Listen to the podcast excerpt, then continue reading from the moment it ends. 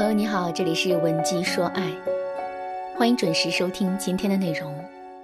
在今天的课程开始之前，我先给大家讲一个经济学上的小故事。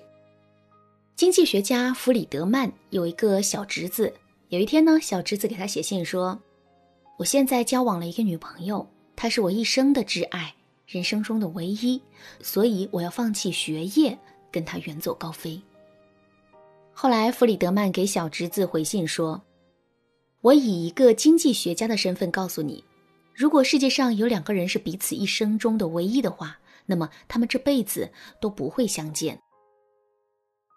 为什么这么说呢？这其中的经济学道理是这样的：现在你面前有一个大罐子，里面存放着几十亿颗绿豆。如果两个人是彼此的唯一的话，那么他们应该是两颗红豆。”把这两颗红豆放进这个大罐子里，会出现什么样的结果呢？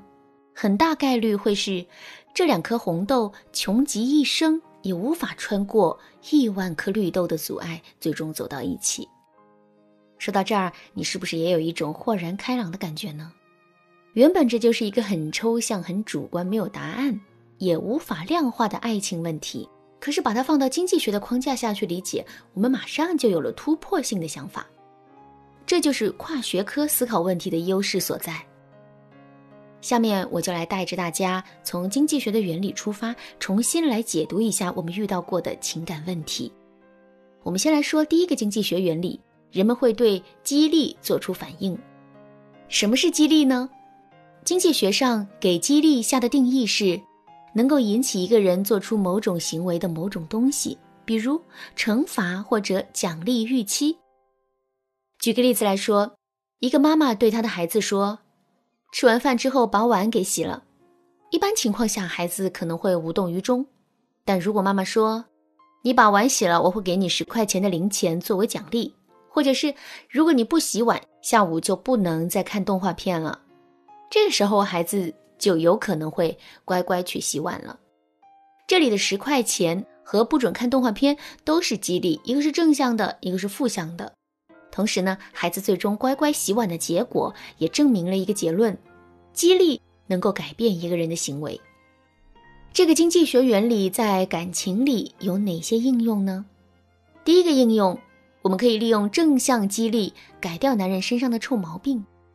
在男人的身上，一般都会有很多改不掉的臭毛病，比如说乱丢袜子、在卧室里吸烟、不做家务、痴迷于玩游戏等等。怎么让男人做出改变呢？之前我采用的方法可能是以暴制暴。你不是乱丢袜子吗？好，往后你丢一只袜子，我就扔一只，一直到你没袜子穿为止。我就不信你不改。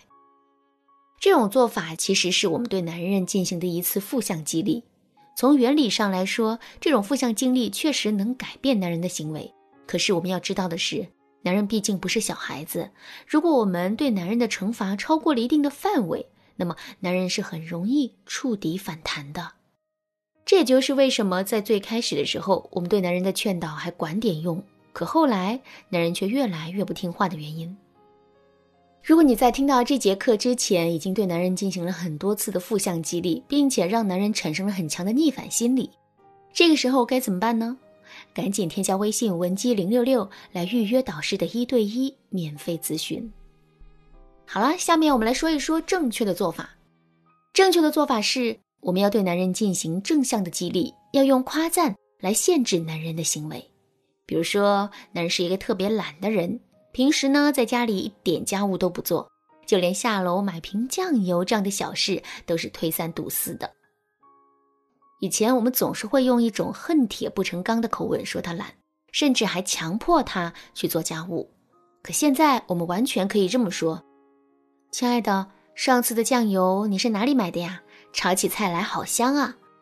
我去楼下超市找了好几次都没找见，这不又快没酱油了，还得靠你出马去买一瓶。”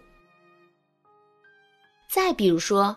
男人很痴迷于打游戏，每天下了班一回到家，他就是一个人钻进书房里跟队友开黑，而且一玩就能玩到凌晨两三点。之前我们怎么劝都没有用，可现在我们完全可以这么说：“亲爱的，你的游戏段位好高啊，真是太厉害了！不过我怎么听说真正玩游戏的大神每天在线的时间都不会超过两个小时呢？可是尽管如此，只要让他们碰到了键盘和鼠标，他们依然会是全场的 MVP。我感觉你也有这样的潜质，搞定对面那群菜鸟，也就一根烟的功夫，再多一分钟都是浪费。这么一说啊，男人就会更容易接受我们的激励，从而在行为上做出改变的。第二个应用。用正向激励解决婚姻中的各种隐患。有句话叫“千里之堤，溃于蚁穴”。一件东西啊，是否能够长存，取决于我们消除隐患的能力。同样的，婚姻中其实也存在着各种各样的隐患。我们只有及时把这些隐患消除，才能保证这段婚姻的稳定和持续。那么，婚姻中的隐患到底有哪些呢？我随便举个例子。比如说，你的老公本身是一个特别老实本分的人，可是他却没有识人之明，所以在他身边总会围绕着一群狐朋狗友，每天拉着他去喝酒唱歌。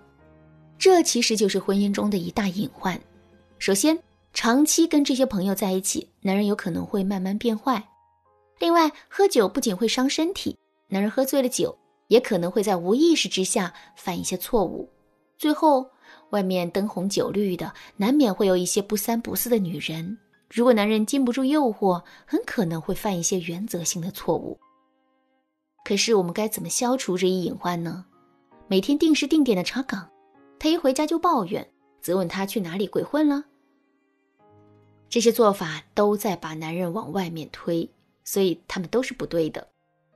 正确的做法是，我们要对男人进行正向的激励。比如说，有一天男人准时下班了，这个时候我们可以温柔的对他说：“亲爱的，你今天能这么早回来，我真是太惊喜了。你知道吗？我这一整天，最开心的时候就是跟你待在一起的每时每刻。瞧，做了你最喜欢的糖醋排骨，赶紧来尝尝吧。”如果男人跟往常一样忙于应酬没有回家，这个时候我们也可以给他发一条短信：“老公，我好想你，快点回来吧。”我给你放好了洗澡水，或者是我们也可以这么说：“老公，家里的门坏了，怎么关都关不上，这大半夜的你不在家，我真的好害怕呀。”这种温柔的攻势、正向的反馈，其实远比抱怨和责备要来的更有力量。说到这儿，可能有人会说：“老师，你说了那么多正向激励的应用，那负向激励呢？难道负向激励都是不好的吗？”不是这样的，事实上，负向激励比正向激励的应用要更普遍。但是呢，在使用负向激励的过程中，分寸的把握尤其重要。